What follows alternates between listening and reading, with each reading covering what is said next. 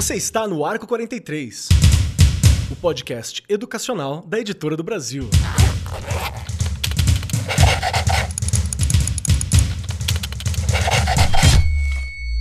Saudações, saudações para você, meu querido professor, minha querida professora, você que nos acompanha aqui no Arco 43 Podcast. Seja muito bem-vindo, muito bem-vinda, muito bem-vindo. Cola com a gente que hoje o tema é um tema polêmico. Eu sei que vários temas que a gente fala aqui são polêmicos dentro da sala de aula, dentro do mundo da educação, dentro do dia a dia do professor, mas esse aqui, nessa semana de gravação, tivemos uma discussão sobre esse tema numa das salas de professores que eu frequento sobre lição de casa, ter ou não ter. E aí teve gente que quando falou assim, ah, eu não dou muita lição de casa. Nossa, parecia que o mundo caiu. Aí teve gente que quando falou assim, eu dou muita lição de casa porque a educação é repetição. Teve gente que falou assim, não, isso é uma tortura medieval. Então ficou assim, espaços, ideias muito diferentes e muito muito díspares né, no momento. Então, quero muito conversar sobre esse tema com os especialistas que estão à mesa comigo hoje.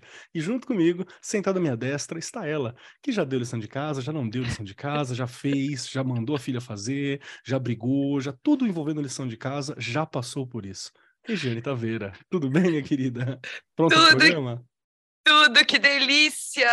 Pronto, a gente nunca tá, né, Kelly? Porque se disser que tá pronto, esquece. Mas olha, acho que você já colocou muito bem aí, não é? Já deu lição de casa, já não deu lição de casa, já brigou pela lição de casa, enfim.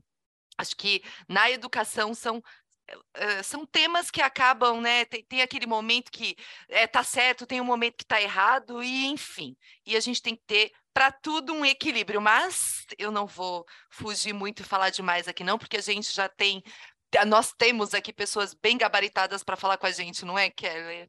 Sim, sim. Estamos aqui com Adilson Longen, que possui doutorado em educação pela Universidade Federal do Paraná, focado ali em matemática, mestrado no programa de pós-graduação em educação da UFPR, também na linha de educação matemática, e pela Universidade Federal do Paraná é autor de livros didáticos daqui da casa há muito tempo, livros didáticos de matemática do ensino fundamental e do ensino médio, todos aprovados pelo MEC e uma pessoa incrível para conversar, além de estar sobrevivendo ao frio do sul do país. O que você pensa sobre lição de casa, Dilson? Está pronto para esse papo hoje? Olha, pronto, que nem a Regiane falou, não estou não. Né? Mas eu acho interessante é aquela levantada de bola para um educador fazer tecer vários comentários e colocar a cara para bater também, provavelmente, né? Perfeito, perfeito. E junto conosco está também a Sandra Fagionato, que possui graduação em Ecologia pela Universidade Estadual Paulista Júlio de Mesquita Filho, mestrado em Educação pela Universidade Federal de São Carlos e doutorado em Educação pela Universidade Federal de São Carlos também. Atualmente é professora de Educação Infantil da Prefeitura Municipal de São Carlos e tem muita experiência na área de educação, atuando principalmente nos temas de educação infantil, ensino de ciências, atividade investigativa e educação ambiental. E é autora daqui da casa de livros didáticos da Editora do Brasil. Sandra, pronta para o papo? Opa, estamos nessa aqui junto com vocês, um pouco na linha da Regiane também, da pessoa que já deu lição de casa, mas também já cobrou muitos filhos, já brigou por conta de lição de casa também. Perfeito, perfeito. Uma notícia bem recente, ela tem gerado muito debate entre educadores e pais. E como eu disse logo aqui na abertura, gerou um pouquinho também numa das mesas da sala de professores em que eu estava, que é a proposta de acabar com a tradicional lição de casa. Uma medida que já está sendo adotada por algumas unidades de ensino integral, que a lógica é mais ou menos o seguinte: estão bastante tempo na escola, que os trabalhos e os estudos sejam feitos dentro da escola. Essa é uma das lógicas. E a questão central que surge é Devemos ou não ter lição de casa? Essa é a pergunta. Tem uma corrente de educadores que defende o fim das tarefas escolares fora do horário escolar e argumenta que é, é uma prática que impõe uma carga excessiva de trabalhos aos estudantes, prejudicando saúde mental, bem-estar e equilíbrio entre estudos e lazer. Essa linha, esse grupo de educadores, essa corrente, afirma que a escola deve ser um espaço de aprendizado e que as horas fora do ambiente escolar devem ser dedicadas a descanso, convivência familiar, cursos e outras atividades que são extracurriculares. Por outro lado, há também quem defende a lição de casa como uma ferramenta importante para a consolidação e fixação das matérias trabalhadas em sala de aula. Inclusive, existem sistemas de ensino e métodos de ensino que são baseados na repetição. Então, a lição de casa é essencial para esse trabalho funcionar da forma como tem funcionado. Então, nesse debate, como sempre, é fundamental ouvir as diferentes perspectivas e considerar os impactos positivos e negativos da lição de casa. Se há, se não há, é uma questão como que funcionam as discussões e outra, que tipo de lição de casa é essa que a gente está oferecendo? Também é uma questão. Não só a tarefa, mas que tipo de tarefa, né? Como foi pensada essa tarefa? Acho que é uma questão muito importante que a gente pretende levantar aqui. Então, vamos lá. Regiane Taveira, o Bora que, que a pequena Regiane, que estudou em um período de educação diferente, pensava sobre a lição de casa? Adorava? Chegava em casa e fazia primeiro para poder ficar livre? Como que era a sua relação com a lição de casa? Primeiro que eu venho de uma época que era cheio de arme efetue. Arme efetue. Quem lembra disso? o Adilson até pôs a mão na cabeça aqui. né? Elas enchiam a lousa de arme efetue, você tinha que copiar aquele monte de número e ir para casa e ficar fazendo aquilo. Olha eu. E tabuada. Faça 10 vezes a do 2, 10 vezes várias, a do 3, 10 vezes a do 4, 10 vezes a do 5. Faça cópia do, do texto tal. Meu, cópia, desculpa aqui. Tinha 300 mil páginas, não é?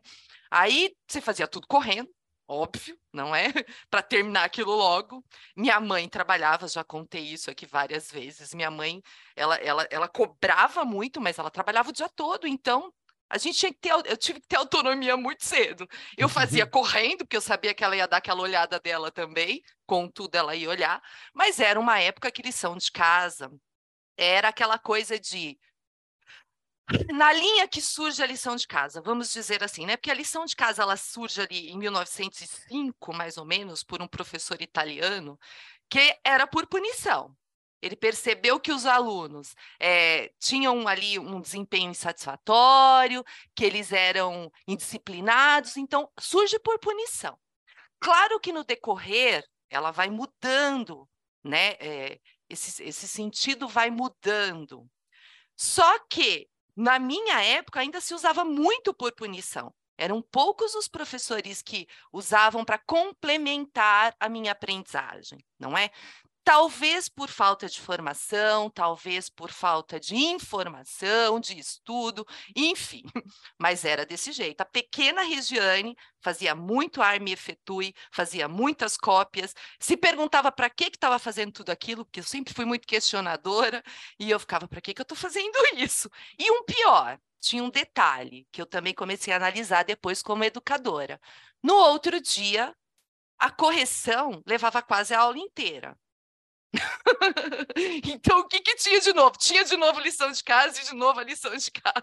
Então, são coisas que realmente, né, quem estudou nos meados de 80, né, 80, ali, finalzinho de 70, começo de 80, imagino até antes, sofreu muito, porque a finalidade realmente não era uma finalidade pedagógica. Você sabe que nessa sua fala, eu lembro muito dessa lição de casa com uma punição. Sei lá, o pequeno Keller não prestou atenção, então vai ter que fazer a tabuada tantas vezes. Eu me lembro muito, mas também tive uh, alguns professores estudei em alguns locais que tinha lição de casa como uma forma de fixação. Então não era nem para conferir necessariamente, era para você exercitar ou estudar a parte com o seu próprio método aquilo que foi visto em escola ou em sala. Então é uma proposta um pouco diferente também de lição de casa.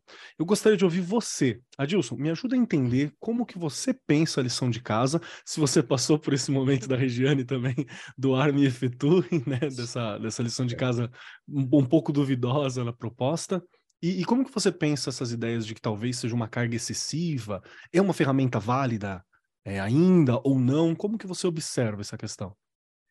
A Regiane, ela, ela falou uma coisa que eu não participei desse Arme Fetui como professor dizendo, dando lição Arme Fetui, né? Havia, havia de fato uma forma de, de ensino que, ele, que a gente chamava de, é, no caso de matemática, matemática moderna, e chamava de matemática moderna, que havia muita repetição, de fato. Né? Havia repetição, sem nenhum contexto e coisa e tal. Esse tipo de, de lição, isso aí, ele vai mais como punitivo mesmo, né? esse, esse, essa repetição. Agora, eu vejo, é, eu sempre gostei, eu como, como aluno, né, lembro da, da minha infância, eu gostava de fazer tarefa, porque era uma maneira de eu me exercitar. E eu entendo hoje, muitos anos depois, que ela faz parte de um processo. Ela faz parte de um processo. Se eu não tiver é, é, uma lição de casa, mas claro, tem que ter uma lição de casa muito coerente, muito bem elaborada, com objetividade, e aquilo que a Jane falou, ela falou uma palavra que é a palavra-chave, autonomia. Né? Eu acho que a lição de casa ela tem que ir nesse sentido, de dar uhum. autonomia para a criança. Então, ela cumpre com um processo muito forte no processo como um todo. A criança ela vai errar, ela vai é, duvidar, ela vai deixar sem fazer. Cabe a nós, professores do outro lado, descobrirmos o que levou a criança a não fazer, o que levou a criança a errar e usar isso como ferramenta de fazer evolução. Nem que tome, como a Regiane falou, parte da aula do dia seguinte. É fundamental que tenha esse retorno. Né? Agora, o que não pode é haver um excesso. Eu fico imaginando se a criança tem cinco aulas num dia e cada um for passar é, uma tarefa que, que dure, por exemplo, sei lá, meia hora, pô, aí é um exagero, né? Eu acho que tem que ter um equilíbrio. Se houver esse equilíbrio, de fato, a, a, eu não vejo, eu não vejo a, a, tarefa como punição. Eu vejo sim no sentido de autonomia, né? Da mesma forma que a criança vai se preparar para uma avaliação. Então, daqui a pouco, se eu vou tirar a tarefa de casa, eu, por que, que eu não vou suprimir também a, avaliação? E só mais um contexto, que, que antes, antes da, da, é, da, Sandra falar, o contexto que é o seguinte: é, quando, quando a, gente, a gente coloca uma, uma tarefa de casa, eu tenho que ter clareza do objetivo. Se Perfeito. eu, como professor, não tenho clareza, então eu não passo todo dia. Eu passo duas vezes por semana. Né? né? E outra coisa, não confunda, quem teve essa ideia de não dar tarefa foi o pessoal que trabalha com um tempo integral. No tempo integral, nós estamos falando de uma outra coisa, né? de uma outra coisa. E mesmo assim, aquelas tarefas que se fazem em salas de aulas integrais, as crianças elas discutem os exercícios entre elas, que é uma coisa muito boa. Mas e quando a criança estiver sozinha? Entendeu? Nossa. Isso que eu fico pensando, Keller. Não, eu acho que já traz algumas, alguns questionamentos são muito importantes, porque realmente a lição de casa só por ela, ou só com uma punição, ela não faz muito sentido e está fazendo cada dia menos, né? No formato de educação para onde a gente está caminhando. Mas também tem toda a questão de que ela pontualmente às vezes você não conseguiu cumprir totalmente a prática dentro de uma sala, às vezes aquele texto é um texto importante, mas ele é um texto longo, às vezes aquela compreensão é uma compreensão importante para ser feita, mas acho que o, o, objetivo é, mata essa história muito bem, assim, um, um acerto na hora que a gente fala sobre o objetivo mesmo. E eu quero conversar ainda um pouco mais sobre esse, esse sentido do objetivo, daqui a pouquinho, porque além de tudo, conversando com você, Adilson, com a Sandra, são autores, né? A gente está falando sobre pessoas que são autores de materiais didáticos. Então, construir um objetivo, propor um pensamento e propor uma lição classe, extra classe, para saber mais, para aprofundar algumas etapas assim, que são adjacentes ao conteúdo principal, ao tronco principal, faz parte do dia a dia de vocês. Então, acho que aqui também tem uma, um ponto muito, muito, muito importante de muito valor para a gente conversar, né? Acho que vale muito. Mas antes, quero ouvir você, Sandra. O que, que você pensa sobre essa lição de casa, sobre essa ideia de que talvez a gente esteja sobrecarregando muitas vezes os estudantes de lição? Acha que faz sentido? Acha que depende do contexto? Como que você observa a necessidade da lição de casa?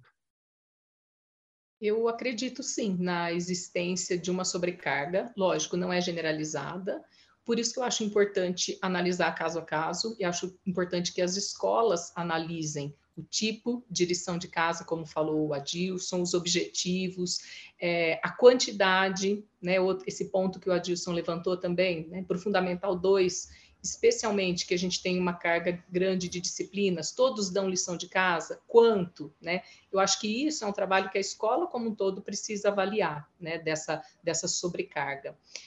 E, e eu acho que, dependendo também da realidade da escola, há uma sobrecarga na vida do aluno, do estudante, de forma geral, não só pela escola, né? Além da escola, ele tem uma série de outras atividades que uhum. todas juntas, né? Essa vida causa uma tensão muito grande, né? A gente tem aí hoje os adolescentes, jovens adoecendo, né, os casos de depressão aumentando. Então, acho que é uma série de coisas juntas, né? Então, por isso que eu acho importante a escola olhar para a tua clientela, né? Que aluno é esse que eu tenho? Qual é a realidade que eu tenho, né? Acredito na tarefa, acredito que ela seja importante também, é, como o estudo, como colocou o professor Adilson, para é, até a, a, repetição, né? A gente precisa também um pouco de repetição para memorizar coisas, a tabuada. Gente, para mim, tabuada, além de compreender, eu preciso compreender, mas eu também tenho que memorizar. Né? Eu memorizei, Regina, eu armei e efetuei. Eu adorava armar e efetuar. Para mim, apesar de ser repetitivo, era algo que eu, eu compreendi e conseguia fazer. Já os problemas, para mim, eram problemas, uhum. entendeu? Então, para mim, o que causava uma certa dificuldade eram os problemas, porque eu tinha que pensar e eu tinha dificuldade de, de pensar, mas armar e efetuar era ótimo. Né? Mas assim, e eu acho que esse, essa criança, esse estudante, vamos começar de criança, porque eu estou pensando a partir dos, dos menores, né? Precisam aprender a estudar eu acho que esse é um ponto também da tarefa. Não basta eu dar uma tarefa de casa, ainda que com objetivo, mas eu preciso ensinar como fazer essa lição de casa. Eu preciso ensinar a criança e também os pais, né? Porque de pequeno, quem vai auxiliar são os pais em casa, né? E muitas vezes a gente vê atropelos também da família, ou porque não sabe resolver ou, ou a, a, atividade que foi oferecida, ou porque não tem tempo né? Ou porque cobra demais do seu filho e aí gera aquela tensão em casa também, né? Então acho que são pontos que a gente precisa sim discutir e acho que a escola, enquanto escola, tem esse papel também de olhar para a tarefa, assim como tudo que a gente olha, né? Mas pensando na clientela, né? E nessa discussão também com os pares e com os familiares também, por que não? E com os próprios estudantes, que são os mais diretamente relacionados, porque eles muito também bom. têm muito a nos dizer né, Não, sobre com certeza. esse momento. Muito bom, muito bom. Você sabe o que eu gostei? Que você me mostrou o problema da discussão que eu tive na minha sala de professores.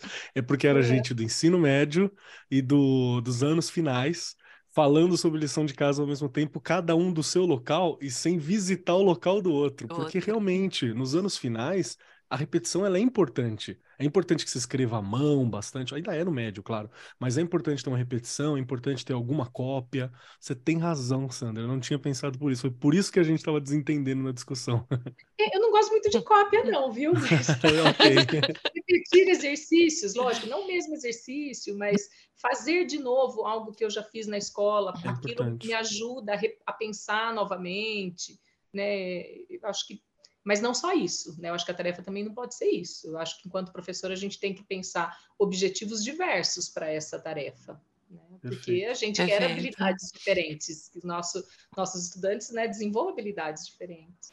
É, e a gente tem as matrizes de referência, né? Mostrando quais são as habilidades que a gente deveria trabalhar. Acho que é muito legal como reforço, né?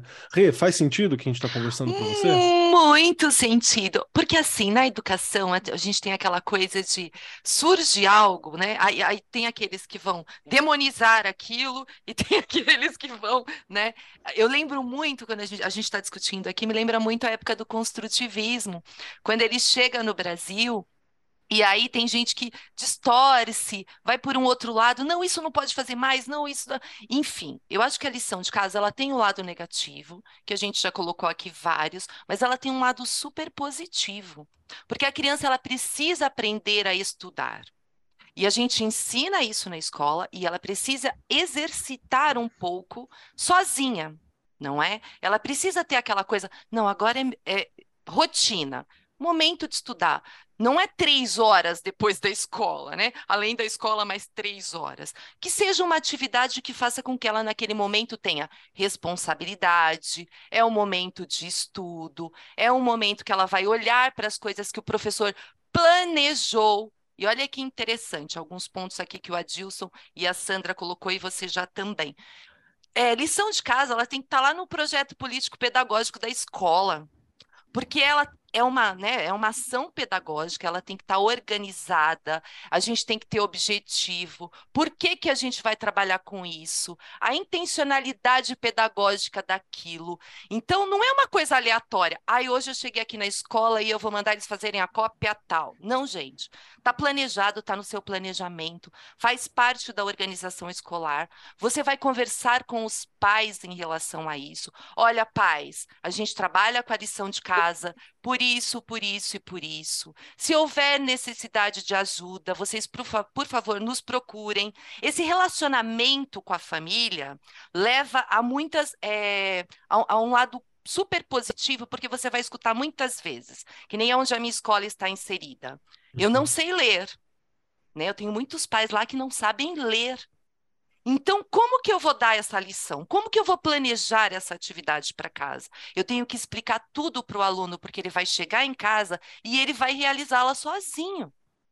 Então, é, a, Sandra comentou essa, ela colocou essa questão aqui do contexto, cada aluno. Então, eu também tenho que pensar em que contexto minha escola está inserida. Como que eu vou trabalhar com esses pais? Como que eu vou ajudar esse aluno? Ele vai criando autonomia aos poucos, sim, ajuda muito, mas que tipo de, de atividade eu vou selecionar para isso? Ela tem que estar tá ali muito bem organizada, muito bem planejada, e a gente trabalhar com essas famílias para que ela aconteça de uma forma positiva. É, posso só claro, complementar claro. sua fala, Regiane? Eu acho é, esse ponto que você passou, né, das famílias que nem sabem ler, né? A gente é, é, existem realidades ou que não saibam ler, ou que sabem ler, mas não dão conta de auxiliar um conteúdo, né? Então, eu penso que a escola tem que auxiliar os pais a eles entenderem qual é a função deles, porque ainda que eles não saibam o conteúdo, eles têm uma função importante, que não é de professor, nem os pais que sabem, estão em casa auxiliando na tarefa, a função do pai não é de docente. Quem sabe, quem tem competência para ensinar é o professor. professor. O pai está ali para quê? Para cumprir a função de pai, de mãe, de avô, de Perfeito. vó, seja quem for o cuidador dessa criança. Né? Então, o que, que é? é indicar, como a Dilson falou, ela tem que ter um horário para estudo, né? Então, como que você vai ajudar, pai? Cobrando, olha, tem, já fez, vamos fazer, qual Perfeito. é o horário, né? Orientar para ter um espaço. A gente sabe que também nem todas as famílias têm um espaço adequado, né? Mas como melhorar esse espaço? Que tipo de espaço esse, essa criança precisa, né? Eu acho que, enquanto professor, a gente tem que ter esse olhar também cuidadoso e não partir do ponto, de, do princípio de que todo mundo dá conta, né? Bom, bom, muito bem, muito bem pontuado, assim. Acho que é outra questão, porque existe também essa dimensão afetiva no fazer da lição de casa, né? No, no estudar junto. Enquanto a gente estava conversando aqui, eu me lembrei muito que na, na época do, acho que era anos, anos finais, estava no nono ano, provavelmente, nono ano, nono ano. E eu fazia um daqueles cursos de matemática por repetição, né? Que você faz para poder apoiar a matemática, que a gente repete as, as questões e tal. E tinha uma coisa de, de, de, sobrecarga, mas não era nada absurdo. E eu me lembro muito de quando eu tinha dúvida, a minha avó fazendo comigo. Então, e foi muito legal, assim, às vezes ela sentava do lado, conversava um pouquinho, ficava me olhando, fazendo. Então tem uma dimensão afetiva também. E, às vezes ela só estava lá, mas ela está, era um momento em que ela estava e que eu estava sentado na mesa, que eu acho que a gente também pode valorizar. Faz sentido isso, Adilson, essa, essa visão que a gente está colocando aqui? E eu gostaria também que a gente começasse a desenvolver sobre aquela ideia de ter os objetivos, né? Acho que é algo importante. Eu fiquei com coceira aqui na língua, porque vendo essas duas meninas falarem, me deu um. Ela, elas falam muito bem. Você quer ver? Eu, eu, eu, tenho que pegar essas coisas que foram faladas aí. O aprender a estudar, que a Sandra falou, e, e, e também a Regiane repetiu aqui, isso para mim é, é fundamental. Essa de, de mesmo que a pessoa, o pai, por exemplo, ele não consiga ler, ele não entende, tem dificuldade. Qual o papel dele? Você falou, Keller, ficar do lado. Sabe? É ser companheiro, ficar ali e torcendo, dizer, e daí? Você ficou com alguma dúvida? Ó, eu não sei, mas você pode, anote essa dúvida e amanhã pergunte. Eu me lembro eu não sei onde foi que eu vi isso aqui, um cara que ganhou o prêmio Nobel de Química, certa ocasião, e na saída, o repórter perguntou para ele, a quem que você deve esse prêmio? Daí ele falou assim: Eu devo a minha mãe. O repórter deu uma, uma risadinha, como se dissesse: Como se deve a tua mãe? A minha mãe, quando eu saía da escola, ela não perguntava como é que foi hoje. Ela perguntava assim: Qual foi a pergunta que você fez hoje? Então, esse lado afetivo né, não precisa. Isso aí, para mim, é fundamental. Fundamental em termos de tudo. Uma outra coisa, vamos, vamos voltar naquele lá, como que é o é, é, Arme Fetui e o problema. Sim. Tá?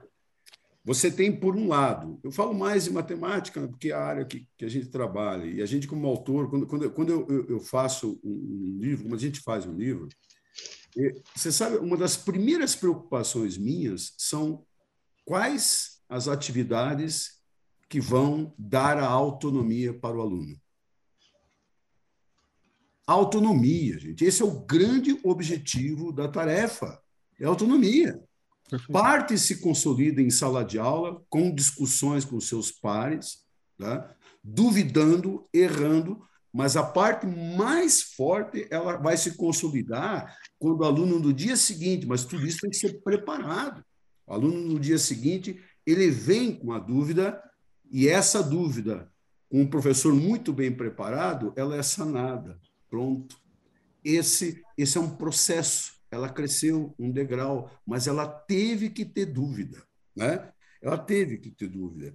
E eu, eu, eu vejo uma outra coisa, eu às vezes me perco nas coisas que eu vou falar. Veja, é, ela vai fixar, é, ela vai gastar tempo, então, vamos fazer uma outra coisa.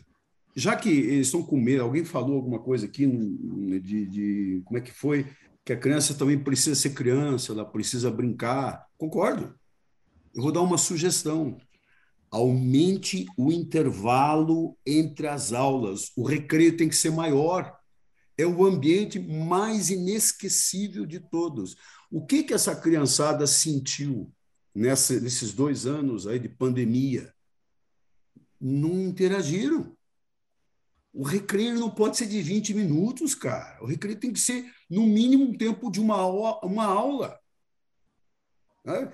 Esse é o momento de brincar. E para casa, vamos combinar, nós somos cinco professores hoje para aquela turma, não interessa se é a turma de primeiro ou quinto ano, se é a turma do sexto ao nono ano. Do sexto ao nono ano são cinco professores? Muito bem. Dois hoje vão ter tarefa ou três. Mas vamos combinar. Isso, isso é, alguém falou, faz parte de, um, de uma. É, acho que foi a Regiane que falou. Faz parte de, de, um contrato pedagógico, faz parte, uhum. de um, sabe, de, de toda uma coisa. Nossa escola é preparada, as tarefas dessa semana já foram engendradas. Ó, oh, Sandra, você vai ter tarefa para aquela turma lá do quinto ano só na segunda-feira, ou na segunda e quarta. Vamos esquematizar e vamos fazer com objetividade o que, que eu quero com a minha tarefa. Você quer ver uma coisa? Eu tinha uma época que eu participava assim de coordenação de, de, de, de professores e a gente fez um ensaio com os, os professores do ensino médio. E os professores do ensino médio são os mais resistentes à mudança. Eu sei e eu faço do meu jeito, e não tenho humildade, com raras exceções. O cara não muda. Tá? Ele pega o livro, joga o livro fora e faz do jeito que ele quer no quadro, tá? com raras exceções. Ele é resistente à mudança. Tá? Então, ali, mesmo no ensino médio, você tem que ter também discussões, eh, tarefas diferentes. É ali que cabe a maturidade, onde você vai colocar mais tarefas de pesquisa, do que pesquisa lá do primeiro ao, ao quinto ano, que quem vai fazer é o pai. Né? o momento de pesquisa no ensino fundamental 2, mas pesquisas direcionadas. Imagina a área da Sandra, né? Como dá para fazer pesquisas muito interessantes. É o momento, mas não é o momento lá atrás. É o momento no ensino médio, é com outro, outro, outra ideia, mas sempre visando autonomia. Eu acho que a, a, o objetivo central chama-se autonomia. Então, se, se, eu, se eu quero desenvolver isso, eu também posso fazer essa lição de casa, como fazendo parte de um processo de avaliação. Ele é um processo de avaliação. Não é que errou, errou é zero. Não, ele tentou. Isso que importa, cara. Né? Isso que importa, eu acho. É deixar claro que era esse o objetivo, né? Era a autonomia, ele tentar, ele tentar fazer. Eu acho que realmente é importante. E faz muito sentido também para mim a ideia de que utilizar a lição de casa talvez para extrapolar coisas que você não consegue fazer em sala. Eu, eu dei um exemplo há algum tempo, aqui num, em algum podcast anterior, de um trabalho que eu pedi para os estudantes. A gente estava falando sobre a Revolução Francesa, e era hoje nós iríamos entrar no tema de Revolução Francesa. Nós já tínhamos, já tínhamos conversado sobre a o, o absolutismo, né, em história. E a ideia foi construir um diário como, de uma semana, como se eles fossem crianças na corte do rei Luís é, 14. Essa era a ideia. Então eles estavam na corte do rei Luís XIV, era para falar como que era, é, como que eram os nobres. Então assim, eu dei a introdução, Luís XIV, o rei Sol, tal coisa. Lá na frente vai ter Revolução Francesa, que é onde acaba tudo isso na França. Então vai acontecer tal coisa. E eles pesquisaram. Aí tem uns que, que viajam. Teve um que foi ele que ele, ele adiantou a Revolução Francesa quando ele era jovem. Ele uhum. adiantou. A Revolução não aconteceu com o Luís XVI, aconteceu com o Luís XIV. Eu falei, é fantasia, né? Ele falou, eu sei, mas é que eu queria. Aí ele me explicou todo o contexto. Teve um que traduziu com o Google Tradutor para o francês. Aí ele me entregou um em francês e um em, em, em português é uma pesquisa. Eu falei para eles, ó, a pesquisa é essa. Quero saber como foi o dia a dia, qual era a relação dos nobres, como que os nobres se relacionavam com o rei. Tem que pesquisar esses fatores. Então virou uma lição de duas semanas, onde eles estavam fazendo. Então gastávamos ali alguns minutinhos da, da aula. Era uma sala com poucos alunos, então eu consegui fazer um acompanhamento bem próximo. Gastávamos ali uma, uns 20 minutinhos da aula, conversando para olhar como é que estava. E aí eu dava uns apontamentos e eles continuavam é uma lição completamente diferente, assim, não era aquela lição de fazer coisas, né, da lição de repetição, era uma lição de pesquisa. E foi um resultado incrível, eles adoraram, né, amam o período, vivenciaram o período, porque tem o um ponto lúdico, né, tem uma questão de brincadeira. É algo que virou parte. Sempre que eu chego nessa matéria agora, é uma lição Perfeito. que eu vou tentar fazer, ou eu vou alterar um pouco, vou tentar dar um contexto, mas eu faço algo assim para a Primeira Guerra Mundial e faço algo assim para é, eh, para o absolutismo. São os momentos em que eu recortei. Então hum. tem um direcionamento, mas é uma lição de um, de um ponto de vista mais lúdico. Foi uma doideira, foi muito legal. Os pais adoraram. Teve pai que leu, que gostou, que pesquisou junto.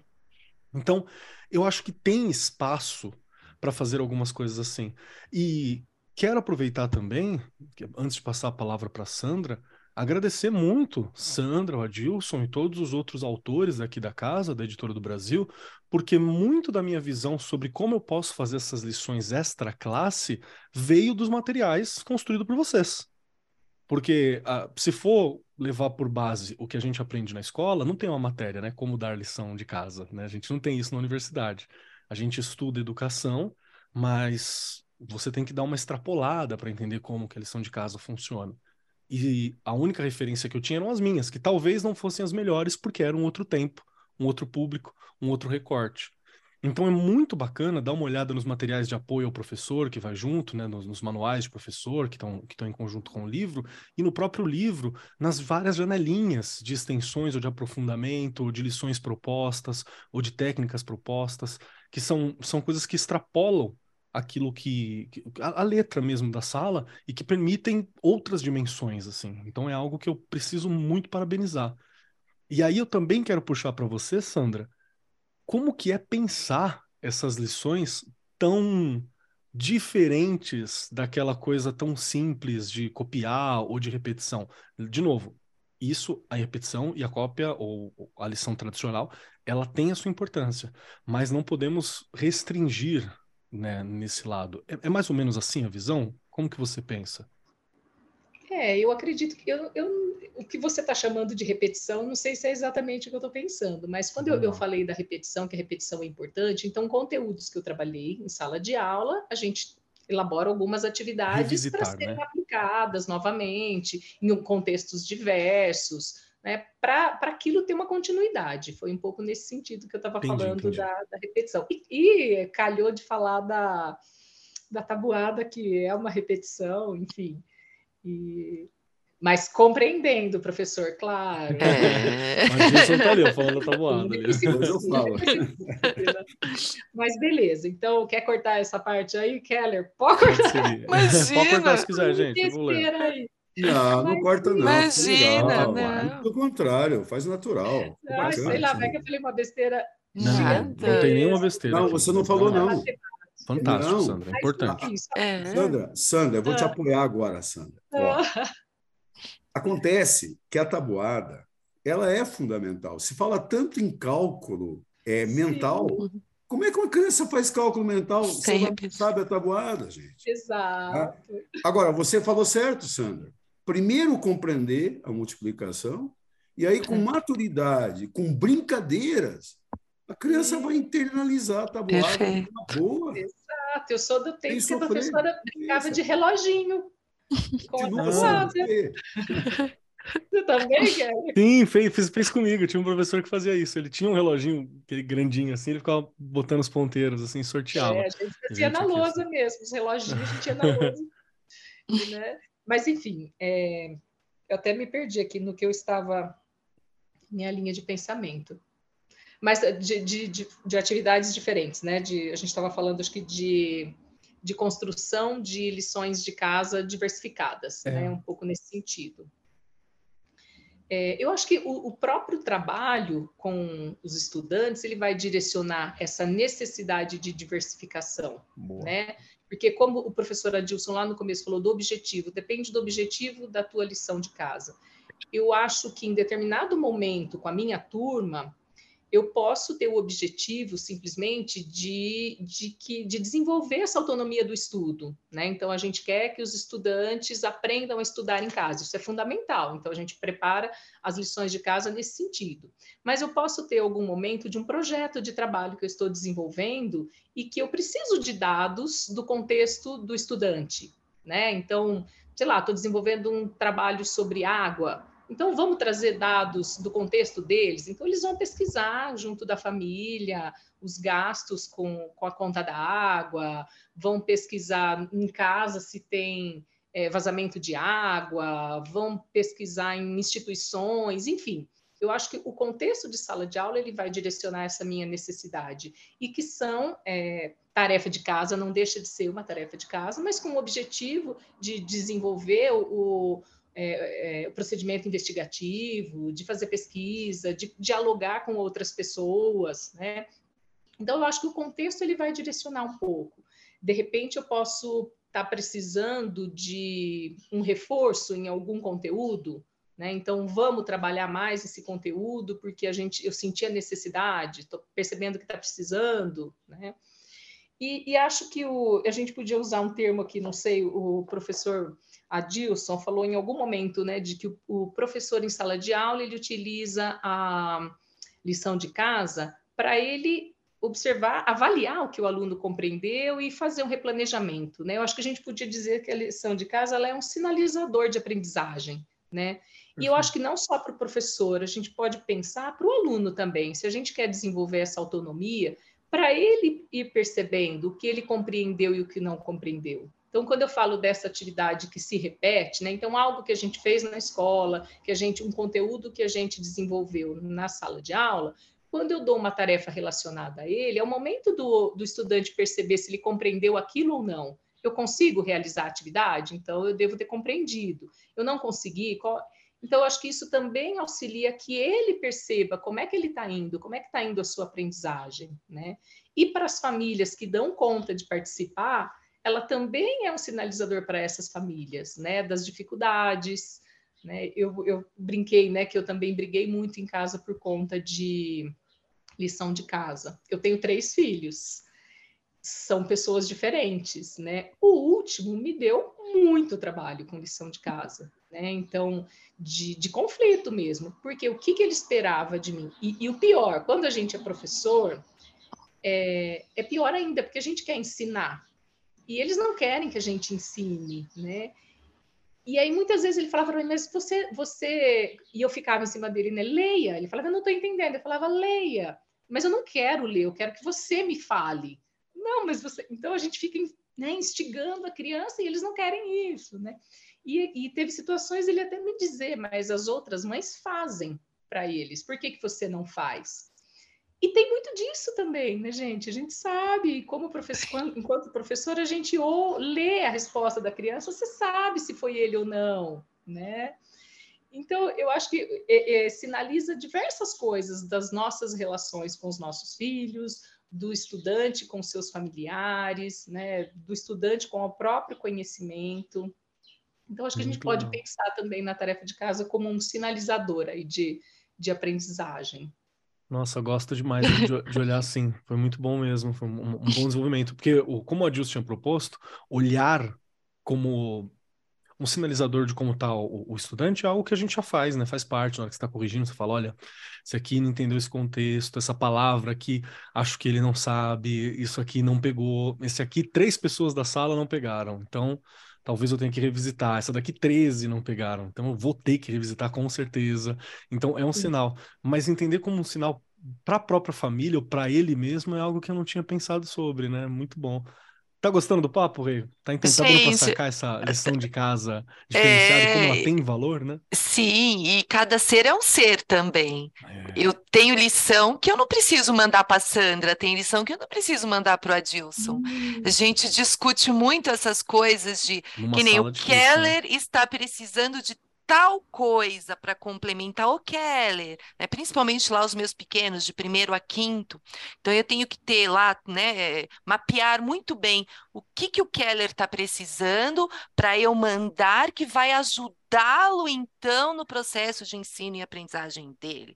Pode ser que eu mande para o Adilson e não resolva, porque o Adilson já está mais ele sabe mais, não é? E aí eu tenho que essas coisas também vai, é, eles vão perdendo a vontade, eu percebo muito isso, quando ele já sabe fazer. E aí ele está tendo que fazer algo que ele já sabe fazer. Então, se você vai, o Adilson sabe um pouco mais, eu vou mandar essa aqui para o Adilson. Nossa, Regiane, mas eu tenho uma sala com 30 alunos, eu dou aula em três escolas. Gente, hoje você tem que olhar o aluno individualmente. Ele tem um nome, ele tem um, uma identidade, ele tem as dificuldades dele e são diferentes. Então, em alguns momentos, eu posso pensar em atividades individuais, sim. Não é? Mas aqui a, a Sandra falando me lembrou muito, e você também, Keller, é, uma, um, um aluno, eu já, acho que eu já até comentei isso num podcast, dava aula para um segundo ano, isso em 2007, e o menino olhou para mim e falou assim: né, a gente tinha as lições de casa, as coisas que havia, né, que, que tinha que trazer no outro dia, enfim. Ele virou um dia para mim e fez assim: por que, que a gente não pode um dia do mês escolher a nossa lição de casa e trazer algo que a gente goste? E ele era muito esperto. Eu, eu, acho que eu já contei, não sei. Aí ele, a gente estava estudando animais, nunca esqueço. E faltou o morcego. e ele trouxe tudo sobre o morcego. E ele começou a falar, e ele falava com tanta propriedade, porque ele estudou, porque ele pesquisou, e aquilo para ele era tudo. Gente, isso incentivou os outros, foram incentivando os outros alunos. Então, eu posso trazer do não sei o quê, eu posso trazer do não sei o que lá. Claro que aí você precisa ir organizando dentro de tudo que você está fazendo, mas foi muito legal. Ali teve um, um efeito super positivo, porque eles começaram uma vez por mês a pesquisar, a trazer algo que eles queriam. E aí eu não me esqueço de um que ele era muito aquele que gostava de brincadeira, óbvio, e, é, e, faz parte. Ele trouxe como que a gente ia jogar amarelinha de formas diferentes, como que a gente ia desenhar amarelinha no pátio. Eu amei, porque a gente saiu da sala para fazer aquilo. E eles também, não é? E aí tornou uma coisa, tornou-se uma coisa gostosa, não é? Tinha, tinha umas coisas, é o que eu falo, nos momentos, ai, Regiane, tudo é lindo. Não, não é lindo, né? A gente tem as dificuldades, como toda sala, só que surge deles, quando você os escuta. Eu acho que a lição de casa também é isso. E aquela coisa de o que eu aprendi, que a gente tem que fazer lá na sala todo dia, o que eu aprendi hoje? Eu também tenho que fazer com a lição. O que eu aprendi com essa lição? Pelo menos uma vez ali por semana, essa coisa do que eu aprendi. Esse é um grande feedback que o professor tem, se a coisa está indo para o lado legal ou não. Muito bom. É, só fazendo mais um parênteses na fala da Regiane, aí, claro. Regiane, quando você fala né, que foi muito bom, eu acho que o, o quesito prazer é importante também, né? É? Que a atividade seja uma atividade prazerosa. Prazerosa mas não significa que vai ser lúdico sempre. Eu acho que não é essa a ideia do prazer, né? Mas até é, a, da, da, pessoa, do, do estudante percebendo que quando eu resolvo algo, aquilo também me dá prazer, ainda que tenha sido muito difícil o percurso. né? Também é motivo de prazer. Né? Eu acho que essa é uma forma de perceber que o estudo é importante, é prazeroso, né? Porque é, a gente gosta de estudar, a gente não para nunca de estudar, então a gente deve gostar por algum motivo, apesar de, de ser difícil, de dar muita dor de cabeça, né? Da gente ter que se esforçar demais.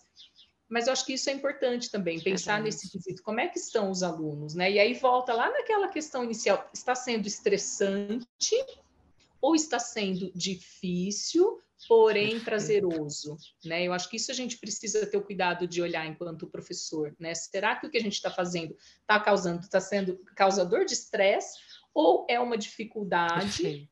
e no fim das contas gera o prazer de ter vencido, de ter sido persistente, Superado, né? né?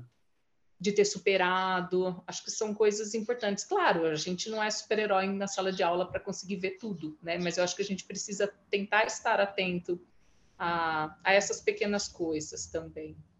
Muito bom. Você acrescentar alguma coisa, Dilson? Eu quero, sim, porque eu estava fazendo uma reflexão aí, enquanto elas estavam falando, é, da palavra tarefa, da palavra dever e da palavra lição. Tarefa de casa, dever de casa, lição de casa. Tudo bem, o nome para mim, daqui a pouco vem um modismo aí, já inventa uma palavra diferente, e os caras, não, agora não é mais memorizar a tabuada, é internalizar. É né? sabe? E, e, e, eu acho que é, a criança, quando você chega para ela, e, e, a criança ela é muito compreensiva, quando você faz um contrato didático com ela. Ela é muito querida. Se você, exemplo, a regra do jogo é esse ou essa é a regra do jogo, é o contrato. Eu, como professora, eu vou me esforçar para ensinar você a trabalhar com isso, a desenvolver. O que, que é o teu, a tua obrigação? Faz parte, né? Ah, eu, que nem um pai de um, de um aluno meu que falou uma vez, falou assim, o meu filho chegou e falou que não ia mais, não ia mais estudar. Sabe o que, que o pai falou? Falei, Tudo bem, filho, eu não vou mais trabalhar. Então, vamos acertar. Eu não vou mais trabalhar, você não estuda mais. Não, pai, mas a ideia é comida. Eu falei, ah, você Então, o contrato ele tem que ser feito, é, todo mundo tem que participar. É um contrato didático. O, o, o teu trabalho não vai ser um trabalho de escravidão, não vai ser um trabalho maluco, um trabalho que vai acabar com o teu tempo. Não, isso aí faz parte. Por isso que a gente tem que tomar cuidado de não sobrecarregar. Né? Porque, ao mesmo tempo, nós também temos que entender que a sistematização de um conteúdo ela acontece não do professor para o aluno. É o aluno que sistematiza. É ele que diz assim: compreendi. Quando ele fala isso, ele aprendeu. Então, faz parte de todo esse processo. Né? Por isso, a gente tem que olhar essa palavra, tarefa, mas não tem que ser com um pesar, um dever, uma lição. Não, isso aqui faz parte. Ó, oh, vou conversar com vocês. Tentem fazer isso aqui, mas tente de boa vontade. Não faz mal se vocês não acertarem, mas eu, eu vou saber se vocês tentaram ou não, para que a gente amanhã possa evoluir. Né? Se o texto, como você falou, está longo e eu preciso que ela desenvolva, não deu tempo, pessoal. Então, hoje vai ficar para vocês completar essa leitura. Amanhã a gente começa a partir daqui. Gente, eu não vejo, eu não vejo a tarefa, sinceramente, como algo assim, no sentido como é, é, é, a gente, nós estamos pensando aqui, como algo negativo. O problema é como que se pensa essa tarefa nas escolas de modo geral. É essa discussão que tem que começar a ter. Vamos lá, vamos discutir qual é o papel da tarefa, ou da lição de casa, ou do dever de casa, como queira. Vamos discutir. Há uma objetividade? Ah, ele faz parte do processo? Faz, tá? Então vamos dosar agora, para não criar frustração, não vão ter crianças frustradas, não, fez, não faz mal, o pai está sabendo também que se não fizer não tem problema, tá? porque nós não podemos criar crianças que são frágeis demais, que não tentam, nós temos que dar uma autonomia, tem que começar a crescer, a evoluir. Né? Não sei, eu, eu, eu acho que é, a discussão é muito legal, mas ela tem que ser é, tem que ser no, no, âmago da coisa. É aquilo que, que a Regiane falou. Isso aqui tem que ser fazer parte de todo um projeto. Né? Perfeito. Assim como a avaliação, assim como a sala, vai conduzir, a, a, a, as nossas vidas serão conduzidas. E só me permite mais um comentário. Claro. Eu escutei, eu não sei qual, se alguém souber, me fale. Não sei se é o Japão, não sei se é Coreia, não sei se é a China. Mas quando eles fazem o vestibular, para tudo. Sabia? Para tudo. É um desses países aí, aqueles três, quatro dias de vestibular, a sociedade toda para. O trânsito. É como se você afastasse. Imagine os, os corredores na, numa praça. Para tudo e deixa só eles. Tá? Por quê? Isso é um processo, para eles é, é o final, é uma etapa importante de maturidade para eles. Vestibular. Você está sendo, você está sendo avaliado, vai mudar a tua vida. Você está saindo da, da fase jovem para adulta. Você vai começar uma nova profissão. Eu acho que a gente pode fazer isso também com a questão de tarefa. É um processo, uma coisa boa. O pai, opa, vamos lá, tarefa, vamos junto, mesmo que não saiba ler, mesmo que tenha dificuldade. Tá? Mas a gente tem que internalizar isso, essa discussão, Keller, meninas, eu acho que a gente tem que, tem que ampliar. Essa discussão tem que ser, ela é muito boa. Tá? Discutir o que a gente quer com essa atividade, porque é uma atividade, faz parte do processo. Real. A gente sai daqui com uma lição, né? Que é essa lição de levar para as escolas e como que é, como que nós vemos nessa escola, na escola que eu tô, como que eu vejo a tarefa, a lição de casa, o dever, como que eu olho, como que nós pensamos ele, como que ele está presente no plano político pedagógico, como a Regiane falou, qual que é a ideia, qual que é o objetivo, qual que é o valor, porque também tem um componente aqui que a gente tem que pensar. Se nós desvalorizamos demais essa lição de casa, ou se nós tratamos isso como uma punição, ou passamos isso para o estudante, a gente está reforçando que o estudar é uma punição, que estudar não é legal. Então, sabe, tem, tem uma questão de semântica também que eu acho que a gente tem que tomar um certo cuidado de qual estereótipo Sim. e qual visão que a gente está reforçando. Porque isso volta contra a gente, né? Não é à toa que a gente acaba construindo é, camadas da sociedade ou aspectos sociais que acabam não vendo os estudos ou não entendendo, né? O Brasil, ele produz ciência absurda e a gente não tem uma real valorização da galera que produz esse conteúdo, justamente porque a gente não tem esses olhares. Não é o único culpado, é claro, mas dá para a gente fazer uma correlação da forma como a gente trata e a forma como que é entendido, né? Como que é internalizado pelas pessoas, pelos nossos estudantes. Acho que é um cuidado, sim. E eu estou batendo o olho no relógio e estamos com uma hora de gravação já. Estamos chegando no nosso tempo. É, não tem como a gente fechar esse conteúdo, né? Não é uma, uma questão que nós vamos selar aqui e falar é assim a partir de agora, né? Existe um mundo antes dessa conversa e pós a nossa conversa sobre lição de casa. Não é a nossa intenção. A nossa intenção é trazer essa questão e convidar você, professor, professora que está ouvindo a gente, estudante, você, diretor, coordenador, que está aqui presente, a pensar Agora a gente vai estar tá, tá entrando no período de férias, em breve vai ter o replanejamento. Que tal um dia de replanejamento para pensar essa questão, né? Então, vamos, vamos, falar um pouco de lição de casa aqui, vamos conversar, vamos iniciar essa discussão no replanejamento das escolas no próximo semestre. Vamos pensar como lidar com essa questão. Acho que é importante dali a gente pode abranger mesmo e abrir outras questões, como a Dilson e a Sandra tão bem falaram aqui, e como a Regiane lembrou, que é uma responsabilidade de quem está à frente da escola, né? dos professores, da direção, é uma responsabilidade nossa. Regiane Taveira, estamos chegando nos momentos finais. E preciso avisar os nossos Boa, convidados aqui que nos momentos finais nós temos três questões que precisam ser respondidas por vocês. Questões difíceis. É a lição de casa. Não, lição de casa não é porque a gente vai fazer agora, né? Mas tá aqui. É, é difícil. Mas vocês têm casa, a gente tá gravando remotamente, então pode, pode valer. Que é, primeiro, olha aí que difícil. Primeiro, dizer se gostou do programa e também aproveitar esse momento para acrescentar algum pensamento, alguma, alguma, algum ponto que acha que é importante ressaltar. Segunda questão, como que nós encontramos vocês, como eu acho a Regiane, como eu acho a Sandra, como eu acho a Dilson, dá para encontrar vocês? Vocês são encontráveis? Né? Dá para entrar em contato? Como que faz? E a terceira questão não é uma questão, é um pedacinho de vocês que possa ficar junto conosco e com os ouvintes até o próximo programa. Então pode ser uma indicação, um livro, um pensamento, uma frase, pode ter a ver com o conteúdo do programa ou não. Pode ser algo que você gosta, que você prefere, pode ser só uma dica. A gente já teve música, vídeo, filme, YouTube, livro, pensamento, frase, pensamento autoral. Teve de tudo. Acho que quem tá ganhando é o Paulo Freire e vai continuar ganhando. Né? A gente sempre cita ele em algum momento aqui, os convidados também. Então, é o momento para vocês deixarem um pedacinho de vocês conosco. E para dar tempo dos convidados pensarem, Regiane Taveira, minha querida Regiane, para você as três perguntas. Primeiro, se gostou do programa e o que gostaria de acrescentar nesse momento. Segundo, onde nós achamos Regiane, que agora está de férias? Boatos dizem que está de férias, então não é na escola que a gente vai encontrar. E terceiro, que pedacinho da Regiane vai ficar conosco? Bora lá, adorei. Não é, tá de férias, amei. Já fui na escola ontem, mas faz parte, férias fake. Não tem jeito, né? Você sai da escola, mas a escola não sai de você.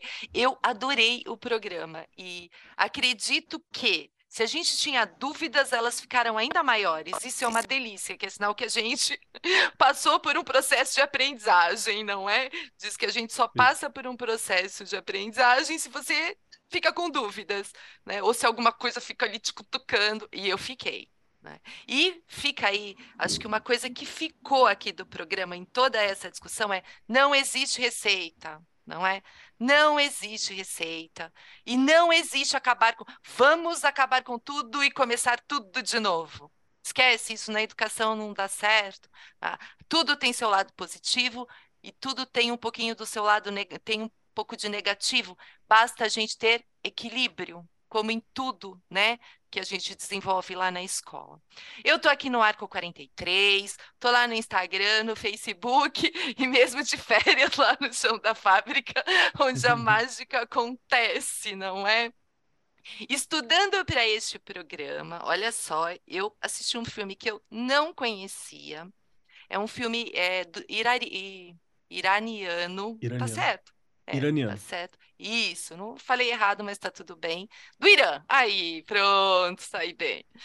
Chama Lição de Casa, é de mil, 1989. Gente, assistam. É um outro país, é uma outra cultura, mas me chama a atenção que são coisas que a gente também discute com relação às famílias, a questão de como elas vão trabalhar com aquelas crianças, a dificuldade de entender métodos que são usados na escola, eu gostei muito. Então fica aí a dica, não é? A gente vai entrar de férias e eu gosto dessas coisas de outros lugares, porque eu falo que educação, mesmo sendo em outro lugar, ela tem a mesma, as mesmas dificuldades, os mesmos problemas, e a gente é, vai conhecendo um pouquinho do outro lado também. Amei, foi uma delícia tudo isso daqui hoje. Perfeito. Rê, muito obrigado, viu, por estar aqui com a gente, Obrigada por estar conversando, por nas suas férias, nas suas mini férias aí, ou férias fake, estar aqui gravando, conversando com a gente, trazendo o teu conteúdo, trazendo sua experiência e sempre lembrando do papel da escola, que ela tem um papel político, né? Ela tem um papel, é, um, um papel ativo na sociedade, um papel importante e, e, e não é só não é apenas sala de aula, estudante, tem todo um órgão, tem toda uma questão de leis, uma questão burocrática que é importante para dar esse norte. Acho muito legal como você sempre lembra, por exemplo, do PPP aqui, né, o Plano Político Pedagógico de cada escola. Obrigado, viu? Obrigada eu.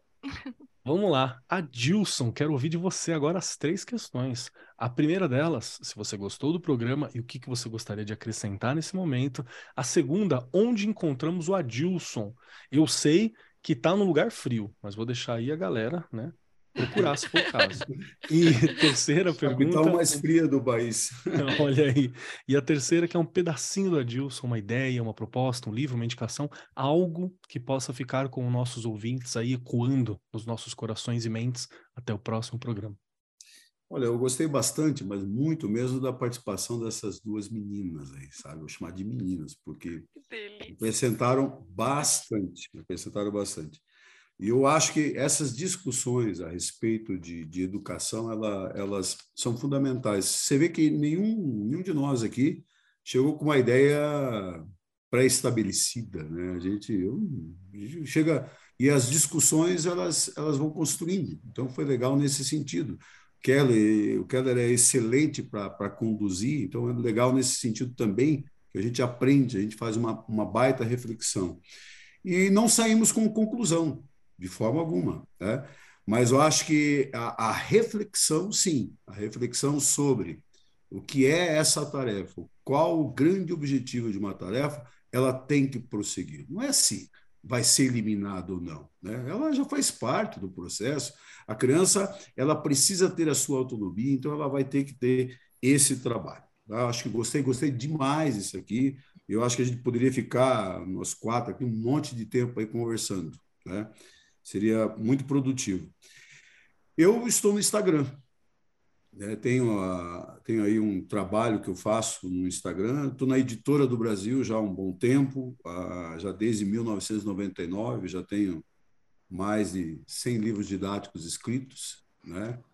E com essa coleção agora que a gente espera do, do sexto ao nono ano, a gente espera assim de é, atingir um pouco mais o, o povo brasileiro com as boas tarefas para casa, né? A gente tomou esse baita cuidado com essas tarefas. Eu vou dar uma, uma, uma indicação. Isso aqui foi, eu acho, uns três anos que eu li esse livro e ele se transformou num, num, num filme, né? E é um, é um filme que é a briga entre o formal e o intuitivo. O homem que viu o infinito. É a história do Ramanujan. É um matemático que tinha a intuição e o sonho dele era ir para a Universidade Britânica. Né? Ele queria em Cambridge, né? que ele queria ir.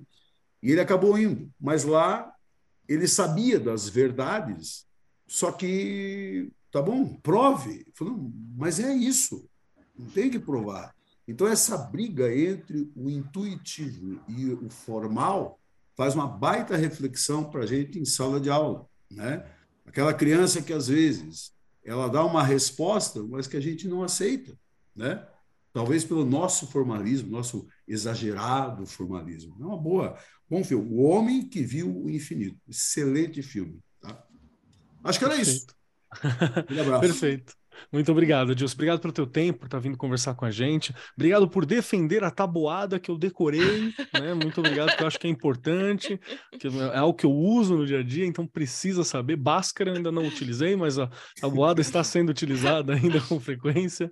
Então, muito obrigado, meu querido, pelo tempo, por ter por essa conversa, por essas é, problematizações que são tão importantes da gente ter. São questões que às vezes a gente não consegue fazer na escola pela correria de sala de aula, mas que faz parte do ser e do fazer professor nós enfrentarmos esses dilemas, olhar de frente. E vamos lembrar, todo mundo que está ouvindo a gente, você é um especialista da sua área. Se tem pessoas em algum lugar capazes de resolver praticamente qualquer problema, acho que está nas escolas, né?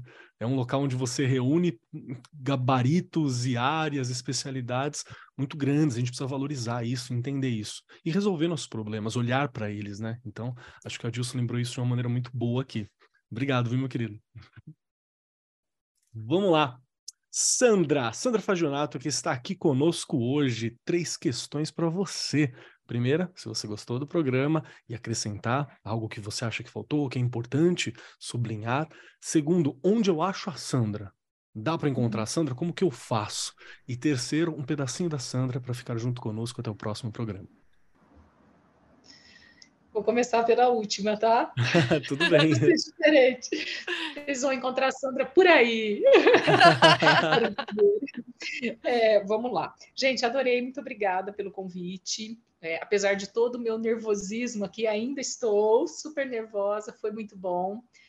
É, peço desculpas se eu atropelei, se eu exagerei aqui um pouco no, nos dizeres. Pode ficar à vontade para cortar, Keller, o que for necessário. Nada, maravilhosa. E, enfim, foi muito bom. Agradeço o prazer de conhecer a Dilson, é, que eu já conhecia das redes sociais, mas agora presencialmente aqui virtualmente no nosso contato tete a tete.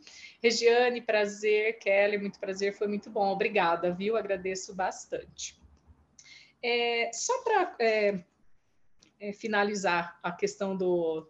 Finalizar não, né? Mas dar uma, uma complementada aqui nas nossas, nas nossas falas sobre o dever de casa.